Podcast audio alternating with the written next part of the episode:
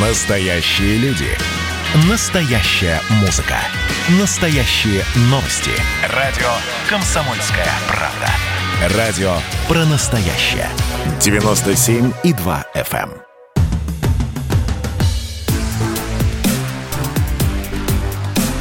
Честное риэлторское.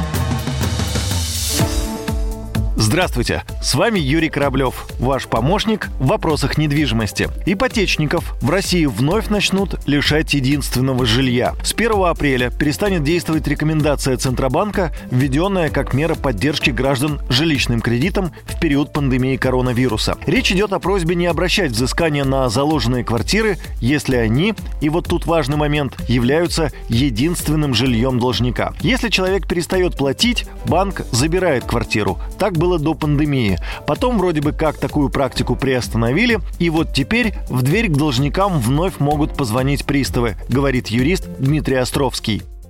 Есть статья о том, что при конфискации имущества нельзя конфисковать единственное жилье. И, кстати, нельзя единственное жилье конфисковать по кредиту, э, если он не ипотечный. Ну вот у вас есть квартира, вам нужны деньги. Вы идете под любой кредит, который вам любой банк даст, вы можете заложить собственную квартиру, даже если это для вас единственное жилье. Если кредит не ипотечный, вот здесь вряд ли удастся просто так забрать у вас единственное жилье, квартиру. А по ипотечным кредитам этот пункт был самым противоречивым, когда вводились положения по ипотеке в нашей стране. Ну, вот банки, конечно, продавили. Отсутствие данной нормы фактически позволит людям не платить. Даст им индульгенцию не платить, если квартиру нельзя забрать.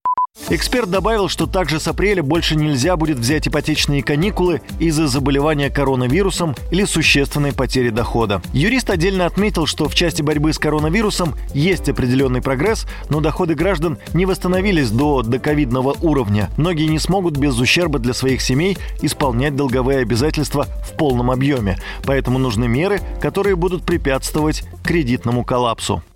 Отсрочка исполнения кредитного договора – это не его прекращение, не освобождение. Медленная смерть уж, извините. Ну да, отсрочку дали, ну а что изменилось у людей в тех отраслях, которые были прежде всего затронуты кризисом? Ну там, допустим, в туризме. Ну особо ничего. Сказать, что люди сейчас массово восстанавливают свою экономическую позицию, ну вряд ли.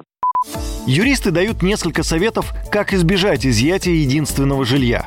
Ну, во-первых, необходимо погасить саму задолженность, поскольку платить нужно в любом случае. Во-вторых, важно идти с банком на переговоры, чтобы договориться о новых сроках выплат. Кроме того, можно подумать и о рефинансировании кредита. Это одна из самых эффективных мер. Это была программа «Честная риэлторская» и Юрий Кораблев. До встречи в эфире. «Честная риэлторская»